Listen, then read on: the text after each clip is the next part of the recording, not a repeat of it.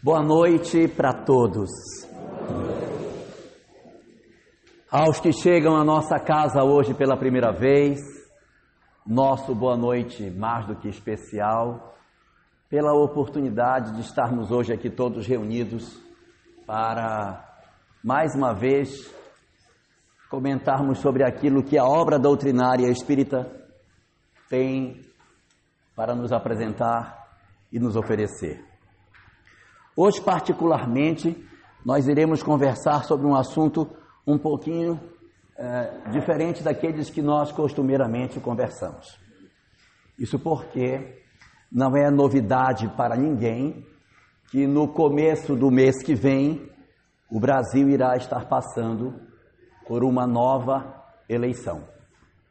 E a gente queria conversar com vocês sobre essas questões com relação ao que é que o Espiritismo nos fala sobre todos esses aspectos.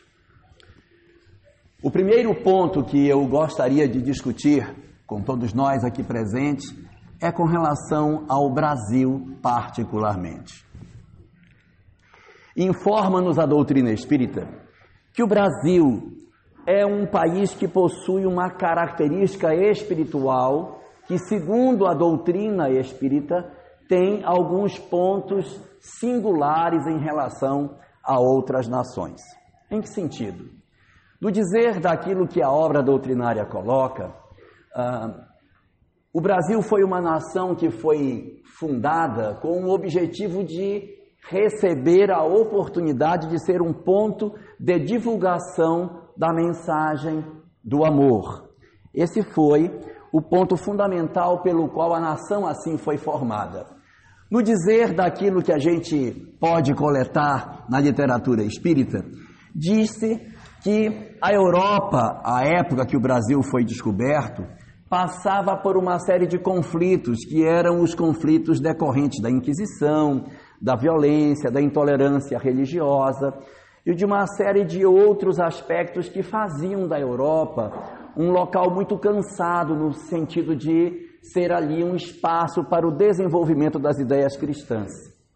Então, segundo as obras espíritas, decidiu-se por estimular a descoberta de novos países no Ocidente, para que então as nações do Oriente, da Europa, fundamentalmente, pudessem vir para o Ocidente e aqui então criarem uma nova civilização, um novo espaço aonde seria o local um, para que nós pudéssemos desenvolver sentimentos cristãos que não haviam sido desenvolvidos na Europa. E assim foi feito. Houve a criação da escola de Henrique de Sagres, que foi uma escola de navegação criada em Portugal, que, diferentemente das outras escolas de navegação, era uma escola de navegação que não tinha aspectos bélicos como a da Espanha, como a da Inglaterra, como a da França, como a da Holanda. Então, esses homens começaram a estudar sobre navegações atrás de comércio e acabaram chegando e constituindo a nação brasileira. Os livros espíritas dizem que o objetivo era que aqui se criasse um espaço onde as almas pudessem se redimir. E dois ingredientes foram colocados aqui. Um desses ingredientes foi uma mensagem cristã mais pura.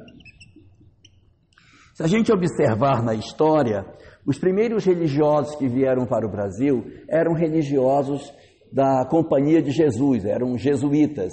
E os jesuítas na Europa eram aqueles homens que comandavam a Inquisição. E curiosamente, os mesmos jesuítas que comandavam a Inquisição na Europa, quando vieram para o Brasil, aqui assumiram uma característica muito diferente, passaram a ser é, defensores dos povos que eram colonizados pelos chamados brancos, e isso resultou num formato de, de apresentação desses sacerdotes dentro da, da ordem que eles representavam, que eram os jesuítas, muito diferente daquilo que acontecia na Europa. De maneira mais prática, o pensamento de é, José de Anchieta e de Padre Manuel da Nóbrega era profundamente diferente do pensamento dos seus colegas que estavam na Europa na mesma ordem. Resultado, eles acabaram criando uma forma de funcionar com os indígenas que acabou desagradando e eles acabaram é, sendo até expulsos do Brasil, isso no século XVIII, 1752, se não estou enganado. Então eles vão e saem daqui. Mas o que, que aconteceu com esse, esse trabalho? Foi feito um trabalho muito bom que a Igreja Católica realizou ao longo desses vários séculos, que foi um trabalho de colocar o cristianismo como se ele fosse sinônimo de amor. Se a gente perguntar na Europa o que é cristianismo, nem todo mundo vai dizer que cristianismo é amor ao próximo. Por quê? Porque tem uma história de Inquisição que mancha muito a imagem do cristianismo. Aqui no, no, no, no nosso Ocidente, nós temos muito mais forte a ideia do, de um, da formação do cristianismo como sendo uma doutrina de apoio, de amor ao próximo, de busca do semelhante, é muito mais voltada para essa visão que é mais, mais semelhante ao pensamento de Jesus. Então, acabou acontecendo isso, que foi muito positivo para a formação dessa nova nação. Então, esse foi o grande ponto positivo que o Brasil recebeu, que foi a recepção de uma mensagem mais pura em termos de cristianismo. Certamente vocês devem estar pensando, poxa, mas é, as outras nações também da América do Sul, colonizadas pela Espanha, também tiveram a mesma oportunidade. Mas lá aconteceu um fenômeno diferente.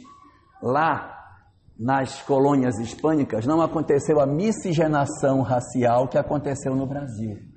Aqui no Brasil nós tivemos uma miscigenação muito grande e desde o princípio a nação ela foi toda muito mesclada, as raças se misturaram muito desde o princípio. E a razão histórica pela qual as raças do Brasil se misturaram, elas são, ela é explicada pelos estudiosos por uma razão. Eles dizem que quando os ingleses saíram da Europa para colonizar os Estados Unidos, quando aconteceu isso, John pegou Mary e foi para os Estados Unidos. Quando os portugueses saíram de Portugal para vir para o Brasil, Joaquim, quando veio de lá, não trouxe Maria. Eu preciso explicar o que aconteceu? Não, né? Então, então nós somos nós somos miscigenados desde o princípio. É por isso que nós somos diferentes. As próprias colônias hispânicas aqui próximo, elas não têm o processo de miscigenação racial que o Brasil tem. Então isso foi muito bom, porque o país acabou recebendo um fator muito positivo, que é essa formação desde a sua base de um pensamento cristão bem mais interessante. Mas ele teve, claro, que tudo tem dois lados, um ponto, não sei se negativo, mas um ponto singular, que é a qualidade das almas que foram designadas para esse lugar. Os espíritos que vieram para o Brasil eram espíritos que necessitavam de uma nova oportunidade para recomeço. Então nós não recebemos as almas mais puras aqui.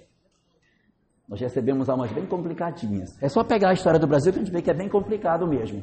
E exatamente por ser um lugar que a espiritualidade desenhou para ser um espaço onde haveria a redenção dos espíritos complicados, é, poeticamente diz-se diz, que essa área do, do nosso planeta seria o chamado coração do mundo a pátria do Evangelho.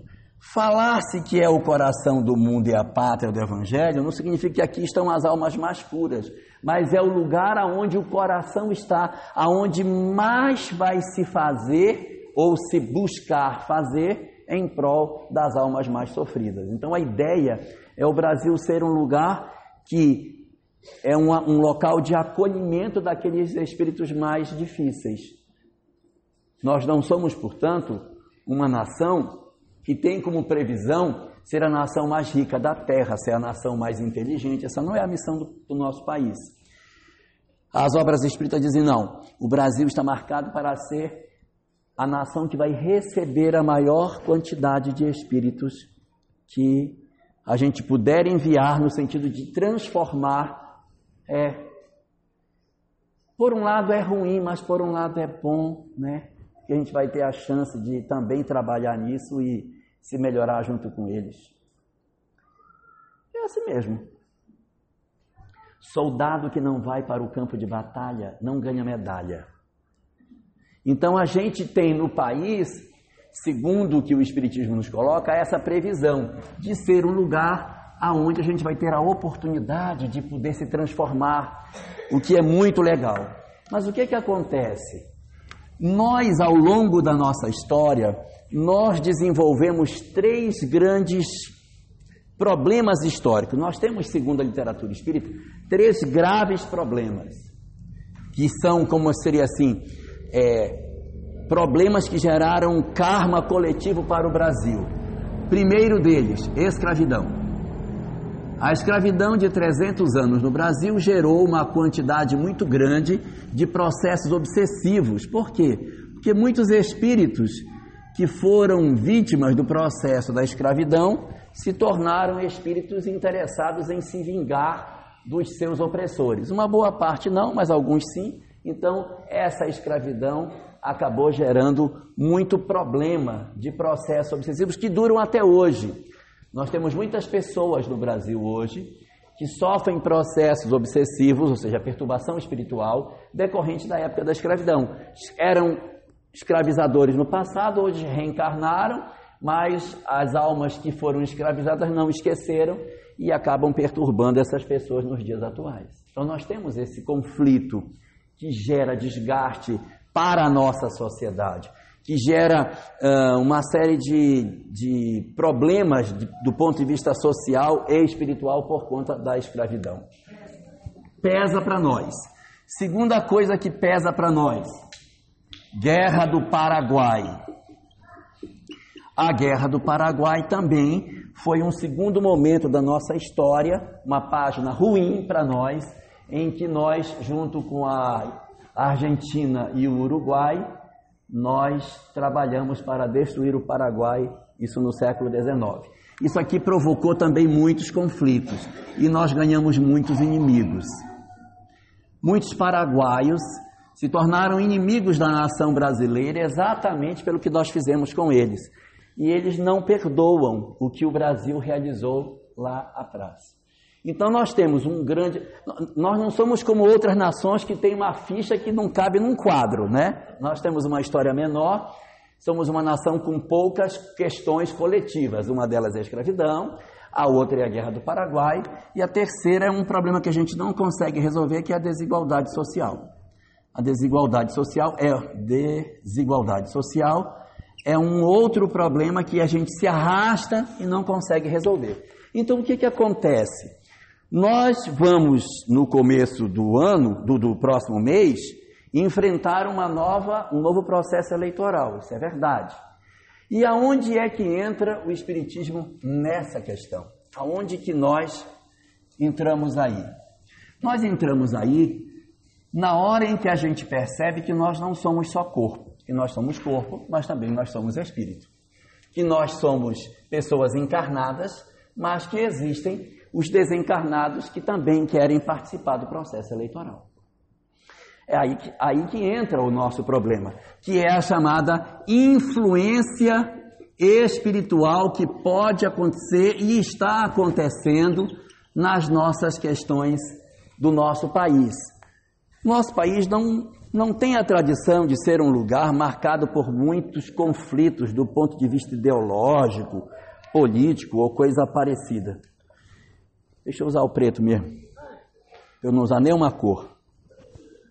Então, na influência espiritual, no dizer da doutrina espírita, ela é provocada basicamente por três tipos de espíritos que perturbam a nossa sociedade nesse período de eleição.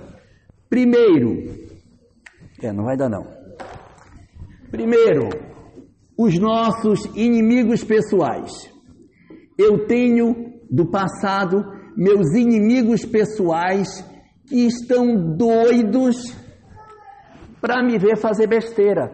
Então me provocam, me fazem é, ficar irado, ficar aborrecido, dizer o que eu não devo, fazer o que eu não devo, tomar determinadas atitudes que não são convenientes, passar do limite.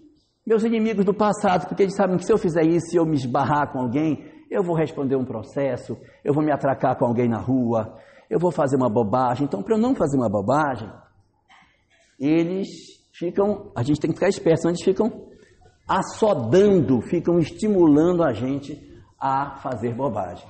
Nós temos um segundo inimigo, os inimigos do Brasil. Porque existem espíritos desencarnados que não gostam do país. Mas quem que não vai gostar? Só tem carnaval, futebol, né? Samba. Samba. Mas tem. Tem por conta da escravidão, tem por conta da guerra do Paraguai. Nós temos inimigos que não querem o bem da nação. Então esses espíritos eles também trabalham. Alguns são inimigos nossos, pessoais nossos. Outros são da nação, não interessa quem seja. Eu quero é criar o tumulto, eu quero é fazer o zezeu. Meu... A dona Carlota Joaquina pode ser uma dessas que está aí. E tem os inimigos do Cristo.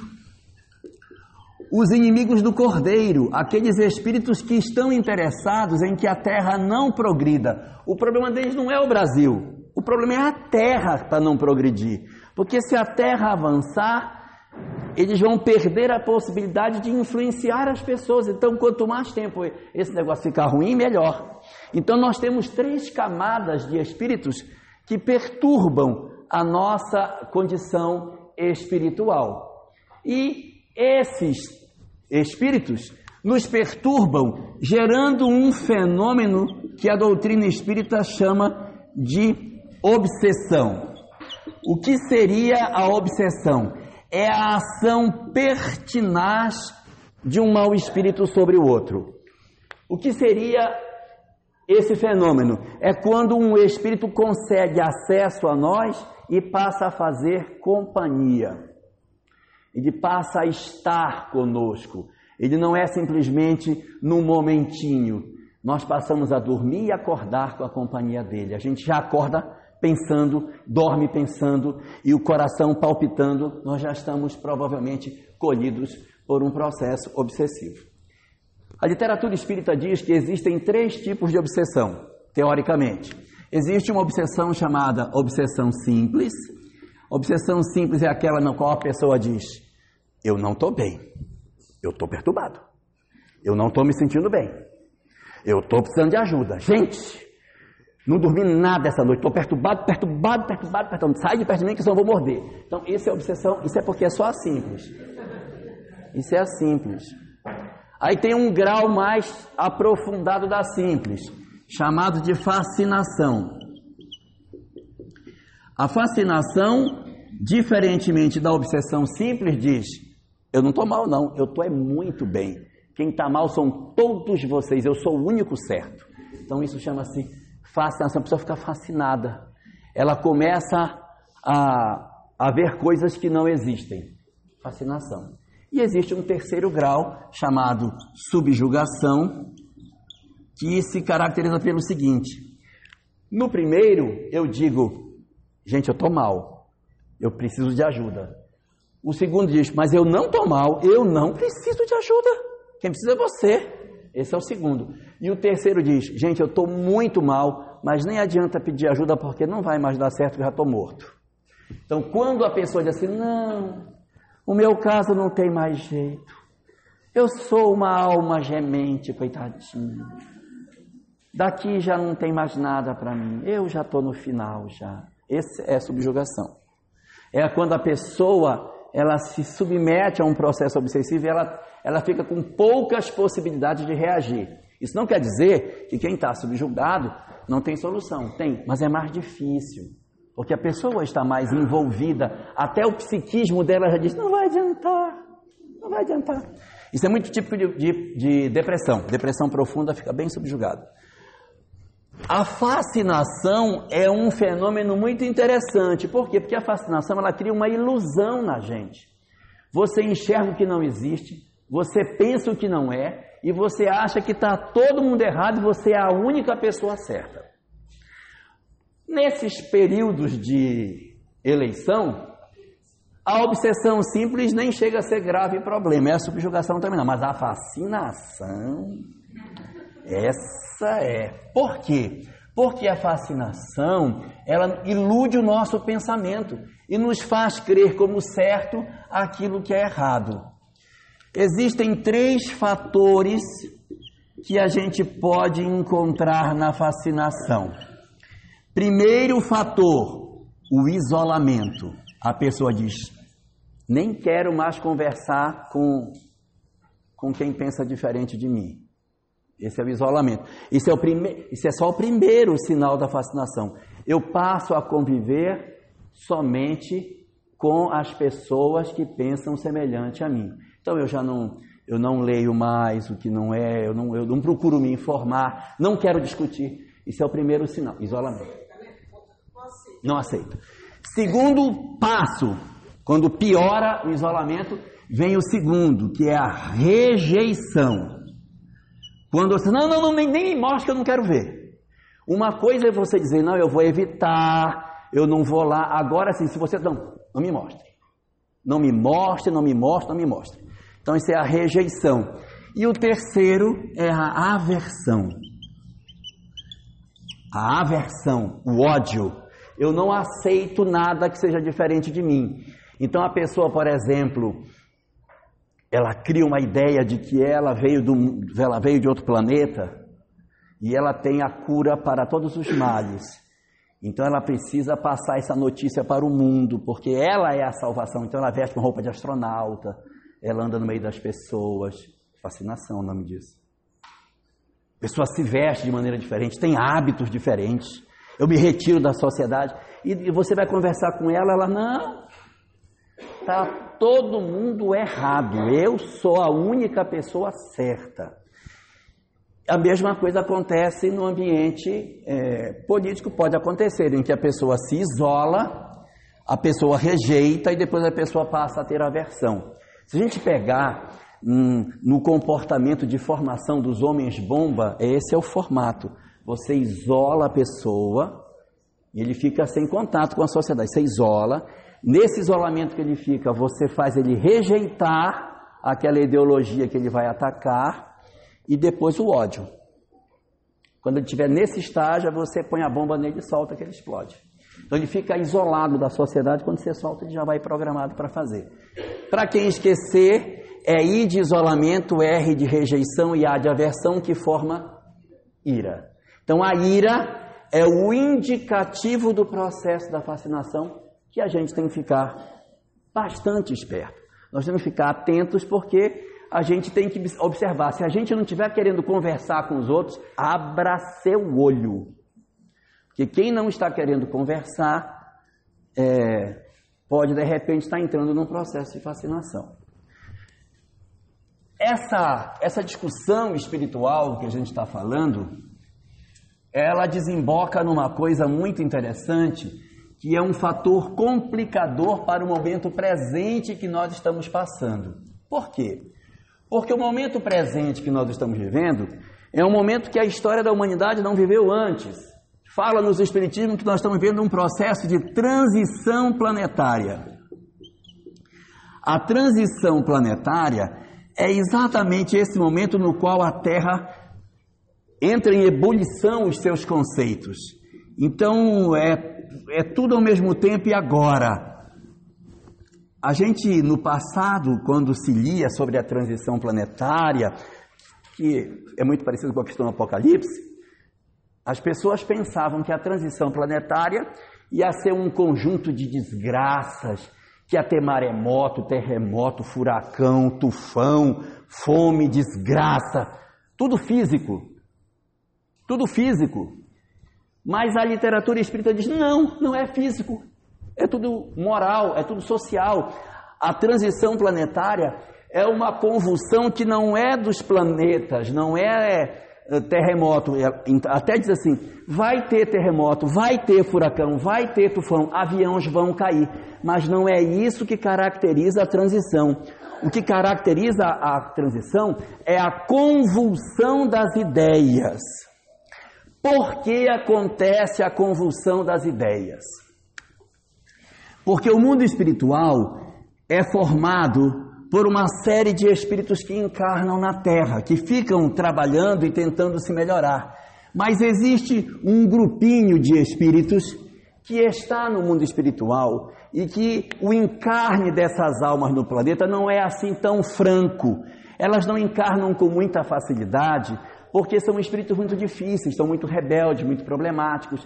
Então essas almas, particularmente, elas ficam como que guardadas no mundo espiritual e elas vêm a conta gota. Gengis Khan está na sua hora, vá. Aí Gengis Khan vem. Gengis Khan foi, voltou, voltou. Fique aqui, vá pensar no que você fez. Agora vamos mandar Átila. Átila, sua vez. Aí o Átila vem.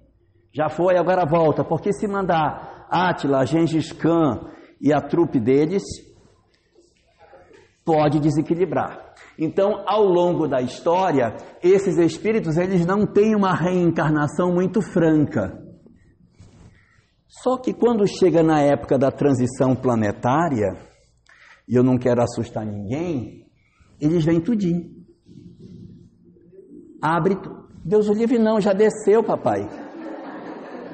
Não percebeu não que está tudo virado? Por que, que você acha que está tudo virado? Porque ele mas não, mas não é possível. Porque ele diz assim, gente, mas não é possível. É possível.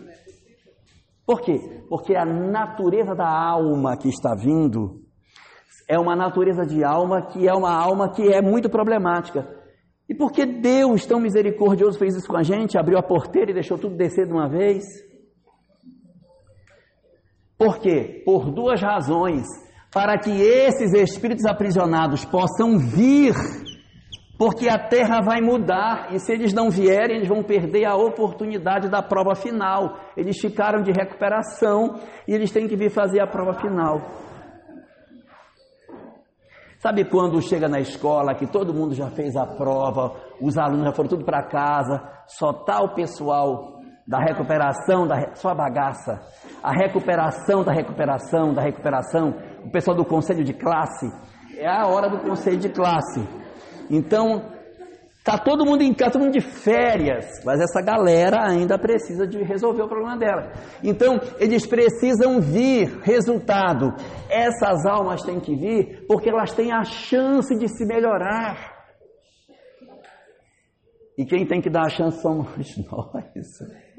Somos nós que temos que ajudar a que eles se melhorem. Então esses espíritos vêm porque eles precisam vir, porque se eles não vierem, vão ficar lá o objetivo do mundo espiritual não é guardar almas problemáticas, é que as almas se melhorem. Então, assim, é, eu lamento porque a gente ainda está por aqui. Eu, eu só lamento. Eu só lamento. E eles têm que vir, eles precisam vir. Nós estamos no meio. Né? Eles somos nós. Nós estamos lá. Se nós estamos aqui é porque nossa diferença nós fazemos parte. Às vezes a gente tem um pezinho, dois pezinhos, né? De repente é nós somos, prima de Gengis Khan. nós, é, somos uma prima. Às vezes, sabe o que acontece? Às vezes essas almas vêm e o grande amor do Gengis Khan vem também. Para que o grande amor do Gengis Khan diga: Meu amor, não mate. E o Gengis Khan se emocione. Quem sabe, né? E mate só metade do que ele ia matar, né? Progresso. É um progresso. O pessoal fala que na história antiga teve um cara muito mau chamado Nabucodonosor. Ele era bem mau. Mas Nabucodonosor era apaixonado por Semiramis. Então ele era tão apaixonado que o que, que ele fez? Ele construiu um jardim para Semiramis de vários andares. Eram os jardins suspensos da Babilônia. Cada andar do jardim tinha flores de um país diferente que ele tinha arrasado. Não é lindo isso, não é romântico? Então, ele entrava no país, matava todo mundo, as flores eu vou levar. Porque Semiramis quer. Aí ele enfeitava o, jair, o jardim de Semiramis. Olha, meu bem, isso aqui eu matei não sei quantos para colocar por você. Então, não é lindo? Lindo, né? É uma sensibilidade. Mas essas almas elas vêm exatamente pela possibilidade de se transformar. É a chance desses espíritos mudarem. Pode ser que alguns não mudem, é, pode ser, mas pode ser que alguns mudem. Então, se alguns mudarem, valeu. Eles vêm por isso e eles vêm não só por eles, mas eles vêm por nós também, porque nós precisamos que eles venham para que a gente saiba quem nós somos. Se nós formos verdadeiramente bons, os ideais deles não irão nos arrastar na direção do mal. Estou confundindo vocês? Se eu for realmente bom, eu vou quando eu falo assim que eles são desse jeito, não quero que ninguém pense que eles só são assim no sentido da política, de ser sanguinário, de matar. Eles têm coisas em outras áreas. Então, por exemplo, eu posso descer uma galera desse pessoal e dizer, gente, tá muito sem graça essas festas, por que a gente não cria um baile funk? Aí, vamos fazer e tal. Aí criaram um baile funk. Alguns de nós podemos dizer assim, gente, mas eu amei isso também, olha, eu acho que eu vou para lá. Então isso nos revela nós nos descobrimos quem nós somos na convivência com esses espíritos, porque a conduta que eles trazem pode fazer eco em nós, e se fizer eco, essa conduta nos arrasta e nos leva numa direção que a gente pensou que já tivesse resolvido. Então eles precisam vir para que eu saiba se ainda existe em mim resíduos daquilo que eles são. E uma segunda razão é para saber se, ao invés de nós nos perfilarmos com eles, se nós os odiamos. Porque se nós os odiarmos, nós também não somos almas maduras. Quando a gente assiste a televisão e diz, só tem um jeito, tem que matar tudinho. Quando a gente diz isso, eu estou, eu estou me revelando. Então, é, na verdade, essa experiência que nós estamos vivendo é uma experiência de revelação interior. E vai exigir o que de nós? Vai exigir de nós virtudes que a gente ainda não tem, que é a virtude de dizer, calma, nós temos que sentar e vamos ter que dialogar. Agora, como é que dialoga, eu também não sei, mas eu, se eu soubesse, eu não estava aqui, né? Mas é esse exercício é que vai ser o grande elemento que vai sinalizar quem nós somos. Então, essa é a grande tarefa que a gente tem para trabalhar nos nossos dias. Existe uma frase dentro do Apocalipse, capítulo 19, versículo 22, que diz assim: E no final dos tempos, convém que Satanás seja solto por um, tempo de, um pouco de tempo. Então, Satanás, no final dos tempos, vai ser solto por um pouco de tempo. Essa notícia está atrasada, que o Satanás já está solto. E faz tempo. É, faz tempo. A literatura espírita diz que essa data ela é na segunda metade do século XX. Segunda metade do século XX foi quando essa, essa porteira abriu. Aí, aí o Cléia já é dessa época. Eu sou de antes. Então, a partir de 1950, a partir de 1950, abriu. Mas eu não quero que ninguém pense assim, ai, graças a Deus, nasci em 49. 31 de dezembro de 49, estou livre dessa. Não, isso não é uma coisa contada assim, mas é, a segunda metade do século XX é um, se vocês observarem, foi um século marcado por fortes mudanças comportamentais.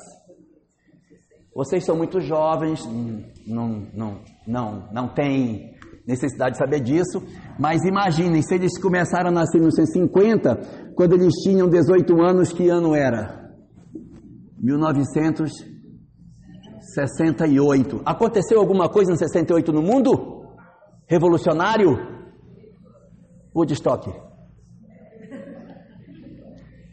Eles já estavam aqui. O movimento hippie é grandemente formado por esses espíritos, que não são necessariamente belicosos, violentos, agressivos, mas são espíritos que não são muito interessados em, em muitas das coisas que a gente acha que é importante. Eles estão gerando, em boa parte, aquela geração que hoje é chamada de geração nem-nem, geração que nem trabalha e nem estuda, é, geração nem-nem, e tem a geração nem, nem, nem, que nem trabalha, nem estuda e nem está procurando emprego. Então, assim, Não, mas eu não estou brincando, é verdade. Bote na internet, geração nem nem. Você vai ver que existe. É um, é um pessoal que, que tem outro tipo de valor. Eles não estão interessados num, num formato de sociedade que, de certa maneira, gerações anteriores pensaram que deveria ser o modelo. É uma, um outro formato. E aí a, a, gente às vezes fica, meu Deus, mas e agora como é que vai ser? É, é tentar conviver e ver o que, que, que, a gente vai fazer nesse processo de mudança, né? Ah, quero, não quero assustar ninguém, mas o dono da torneira é Jesus. Do jeito que ele abrir, ele pode fechar, tá? A hora que ele achar que esse pessoal não precisa mais vir, pode fechar. Mas ele precisa que a gente faça o nosso esforço para conviver nesse processo de transição planetária. Mas eles incomodam. Eles incomodam. Eles incomodam bastante. Eles incomodam muito. A nossa sociedade está muito mexida. Você abre a, televisão para assistir o noticiário e você vê alguns sinais que você diz: Meu Deus, que século que eu estou vivendo? Isso é do século XIV ou é do século XXI? Intolerâncias religiosas que não faria mais sentido nos dias de hoje, práticas religiosas, mas como que as pessoas podem fazer isso? Que nível de intolerância, de fascinação a gente está vivendo hoje na nossa sociedade? Isso decorre das almas que estavam aprisionadas há muitos séculos e que possuem um psiquismo ainda da Idade Média, da época das Cruzadas, e que você soltou, os caras ainda vêm com as ideias da época da Inquisição para é, a nossa sociedade. Agora você pegue tudo isso da transição planetária, você pegue toda essa questão da influência espiritual e some com um período eleitoral como o nosso. Você vai ver o que está acontecendo. É por isso que a gente está vivendo hoje esse mar de conflitos que a gente é, está experimentando na nossa sociedade. E por conta disso, eu trouxe aqui dez recomendações para nós para esse período de eleições. Se quiserem, eu falo, se não, eu já dispenso vocês. Lá vai. Para ficar mais fácil, eu agrupei os 10 em três pacotes. O primeiro pacote é com relação às redes sociais. Existem quatro coisas sobre redes sociais.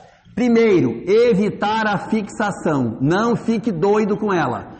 Porque se você for dar ouvido para ela, você passa o dia todinho, você não trabalha, você não faz comida e você não dorme porque é o dia inteiro chegando coisa e você, mas meu Deus do céu, e aí você, você, você vai se envenenando com isso. Daqui a pouco você está louco, você está doido igual o cara que está mandando. Eu, eu não estou dizendo que a gente deva se alienar. Vou desligar tudo, vou, vou mandar a Seron cortar a energia da minha casa para nem o celular poder carregar Quero ficar alienado de tudo. Quando for dia 7 de outubro, eu vou lá e pá, põe meu voto na urna. Não, é importante saber o que está acontecendo. Mas não fique louco. Se quiser ler, leia, mas não enlouqueça. É, não, não fique muito fixado. Leia, saiba, mas preste atenção. Quando você começar a se isolar, quando você começar a não querer mais ouvir a opinião dos outros, você diz: opa, estou fascinando. Valha-me Deus, deixa eu ir para outro canto para eu poder ouvir outras ideias. Senão a gente fica louco. Segunda coisa, que parece com a primeira, mas é diferente: fake news. O que tem de notícia falsa hoje é muito. No WhatsApp hoje, quando uma pessoa encaminha uma, uma mensagem, aparece encaminhado. É para eles rastrearem onde foi que ela começou. Não faça parte da divulgação de ideias e de informações que não são verdadeiras. Não replique sem ter certeza. Não replique aquilo que você não sabe se é certo. Porque você replica uma informação, o outro replica para outro. Aí você eu só mandei só para o meu amigo. E o seu amigo mandou para 50. E daqui a pouco você se enrola, porque se aquele negócio for grave, for uma acusação grave, e houver uma mobilização no sentido judicial, vai sobrar para você. Então, Tome cuidado. Se você não tiver certeza, não faça essas coisas. Terceiro, fugir dos ódios.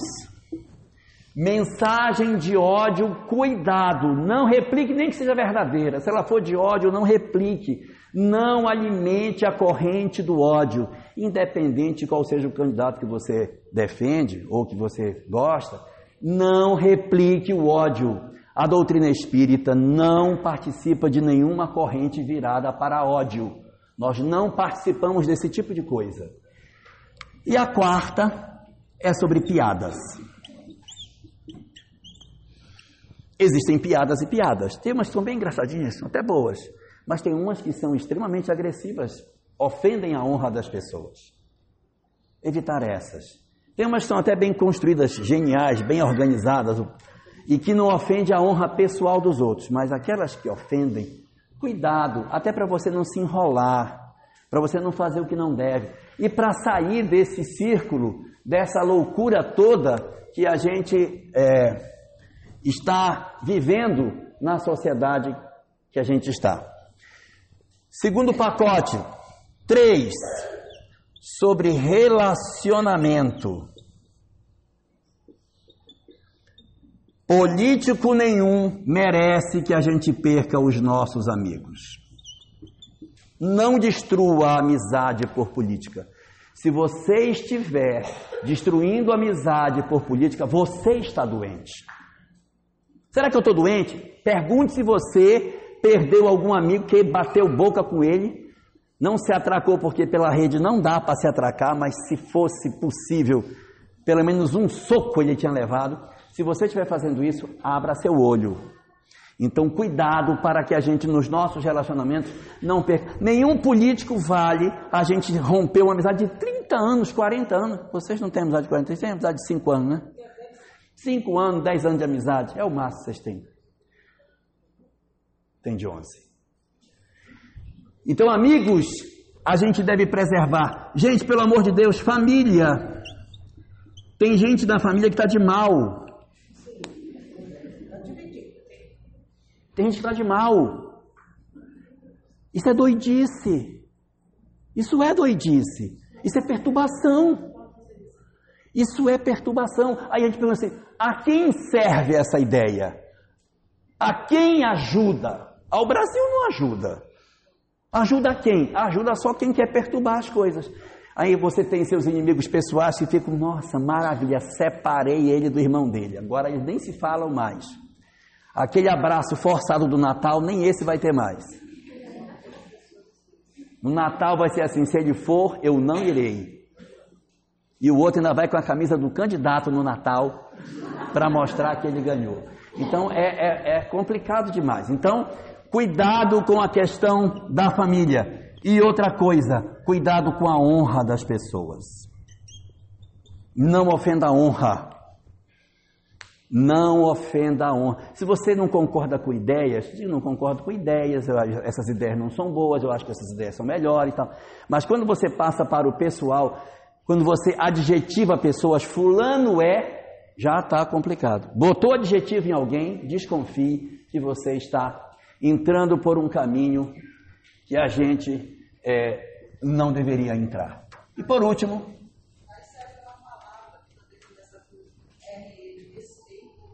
É. Tem que respeitar as pessoas, né? A gente, a gente pode ter ponto de vista diferente. Aí você fala, eu falo, eu não penso assim, eu acho assim, eu acho legal. Olha, eu, eu gosto disso do teu candidato, eu já gosto disso do teu, mas eu não concordo com tudo. Mas se eu disser, fulano está totalmente errado, não é possível, porque ninguém é perfeito. Se alguém for totalmente errado, então essa pessoa ela é perfeitamente errada. Se ela for perfeitamente errada, ela é perfeita. Como ninguém é perfeito, ele tem que ter pelo menos uma virtude. Né? Então a pessoa tem que ter pelo menos uma coisa certa. Se a gente só achar defeito do candidato do outro, desconfie que o perturbado é você. E por último, é com relação a eu mesmo, gente. Com relação a eu mesmo. Três recadinhos com relação a nós diante de nós próprios. A gente não pode enveredar por alguns caminhos que são muito perigosos. Primeiro desses caminhos, o pessimismo. Ixi, agora o mundo vai se acabar de vez. Agora, se isso acontecer, aí acabou. Gente, a história da humanidade diz que ela não se processa só no mundo físico, existe o um mundo espiritual também. E se acontecer o que a gente gostaria que não acontecesse, é uma experiência para nós. Nós somos almas imortais, nós não somos espíritos para viver somente essa encarnação e nós temos que aproveitar a experiência ao máximo que a gente está vivendo. Aproveitar ao máximo tudo isso para que a gente é, consiga mover os nossos corações para que a gente não fique dessa forma, assim, é, lamentando, nossa, isso aqui, não tem, isso, aqui não tem, isso aqui não tem mais conserto, não. Isso aqui. É, vou embora do Brasil, eu vou abandonar o Brasil. Agora eu vou, vou fazer minha malas é hoje. Então, se você está com isso, a gente não entendeu o propósito da encarnação do Brasil numa época de transição. Se acontecer o que a gente não quer, vai ser bom? Não, não vai ser bom, mas infelizmente a encarnação é exatamente para a gente se defrontar com experiências. Sabe lá nós, se não fomos os revolucionários que destruímos outras nações e agora provar um pouquinho que você fez, papai, né? A gente descobrir um pouco como é que é ruim e a gente aprender, talvez por isso a gente tenha tanta aversão, porque a gente é, está agora na hora de experimentar coisas novas para o nosso desenvolvimento é, espiritual. Um segundo ponto para que eu é, pense de mim para mim mesmo é que nós não podemos colocar interesses partidários acima dos interesses doutrinários. Ou seja, a nossa primeira definição é espírita. O partido não pode ser mais importante do que eu penso. Eu tenho um conjunto de verdades espirituais. Se o partido que eu penso ele difere as verdades espirituais que eu creio, então é hora de eu negar esses princípios do partido e não negar a doutrina que eu acredito para abraçar o partido que pensa diferente do que eu penso. Não sei se vocês estão entendendo o que eu quero dizer. Eu vou ser, eu, eu, eu vou ser mais claro no que eu quero dizer. O movimento espírita, ele não possui subdivisões. Ele não possui espíritas A, espíritas B, espíritas C, não tem isso. O espiritismo é só uma coisa. Ele tem uma única forma de pensar, não existe espírito. Espíritas que apoiam o candidato A, espírita não existe isso. Não existe dentro do movimento espírito apoio partidário a ninguém. O apoio da doutrina espírita é ao bem, ao bem, independente de qual partido seja, de qual pessoa seja. Então, nós não temos, por conta desse fenômeno, a ideia de que nós vamos apoiar ou deixar de apoiar alguém nesse sentido. E o terceiro e último, para a gente refletir, é nós analisarmos a oportunidade que a vida nos dá.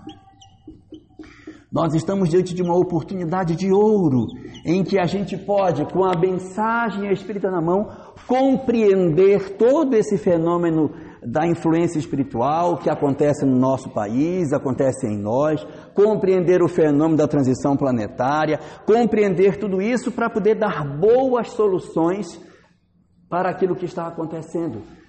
Ah, seria horrível se nós, diante de todas essas possibilidades que nos foram oferecidas, nós tivéssemos perdido essa chance e enveredado por um caminho que não deveria ser.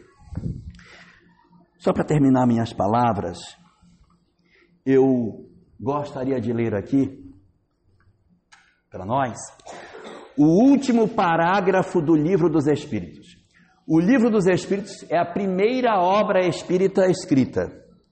Ela é de 1857. Eu vou ler aqui a tradução do último parágrafo da terceira edição, que é de 1860 que é a que a gente geralmente usa. A gente nem usa muito a primeira, porque teve algumas observações, anotações, acréscimos da primeira, então a terceira é a que geralmente a gente usa. Eu gostaria de ler aqui, para a gente refletir sobre isso. Com este parágrafo final, a obra termina, acabou, não tem mais nada depois. Se, a, se alguém quiser em casa chegar e checar, é lá no final da obra, para depois dizer que eu menti, eu inventei aqui na casa espírita ali um negócio que nem existia. Eu nem vou ler, Vem cá ler. É você, meu filho. Venha cá ler você. Para não dizer que fui eu que inventei. Leia para nós, mas lê parando em cada pedacinho. Quando tiver uma vírgula ou um dois pontos, você para. Jamais os bons espíritos foram os instigadores do mal. Ok. Jamais os bons espíritos foram os instigadores do mal. Ok? Isso aqui é de 1860. Tem cento e um bocado de anos. Vamos lá. Segundo, Continue. jamais aconselharam ou legitimaram o assassínio e a violência. Jamais legitimaram o assassínio e a violência. Continue. Jamais estimularam os ódios dos partidos. Jamais estimularam os ódios dos partidos. nem a sede das riquezas e das honras, e nem a sede de riquezas que alguns possam ter e a sede de honras, nem a avidez dos bens da terra, nem a avidez dos bens da terra, nem a violência e nem o assassínio, nem a avidez e a ganância pelas riquezas e os bens da terra. Os que são bons, humanitários e benevolentes para com todos, esses os seus prediletos e prediletos de Jesus. Ok. Então, quem são, quem é o caminho mais adequado? Os que são bons, os que são humanitários e os benevolentes para com todos, não só com os meus, mas para com todos. Dividiu, está errado. E terminando, Porque seguem a estrada que este lhe indicou para chegarem até ele. muito bem. Santo Agostinho. Santo Agostinho. Essas são as palavras com as quais o livro dos Espíritos encerra para nós. Eu vou ler de uma vez só para ficar mais claro. Jamais os bons espíritos foram os instigadores do mal. Jamais aconselharam ou legitimaram o assassínio ou a violência. Jamais estimularam os ódios dos partidos, nem a sede das riquezas e das honras, nem a avidez dos bens da terra. Os que são bons, humanitários e benevolentes para com todos, esses são os seus prediletos e prediletos de Jesus, porque seguem a estrada que este, Jesus, lhes indicou para chegarem até Ele. Uma boa noite para todos. E bom voto.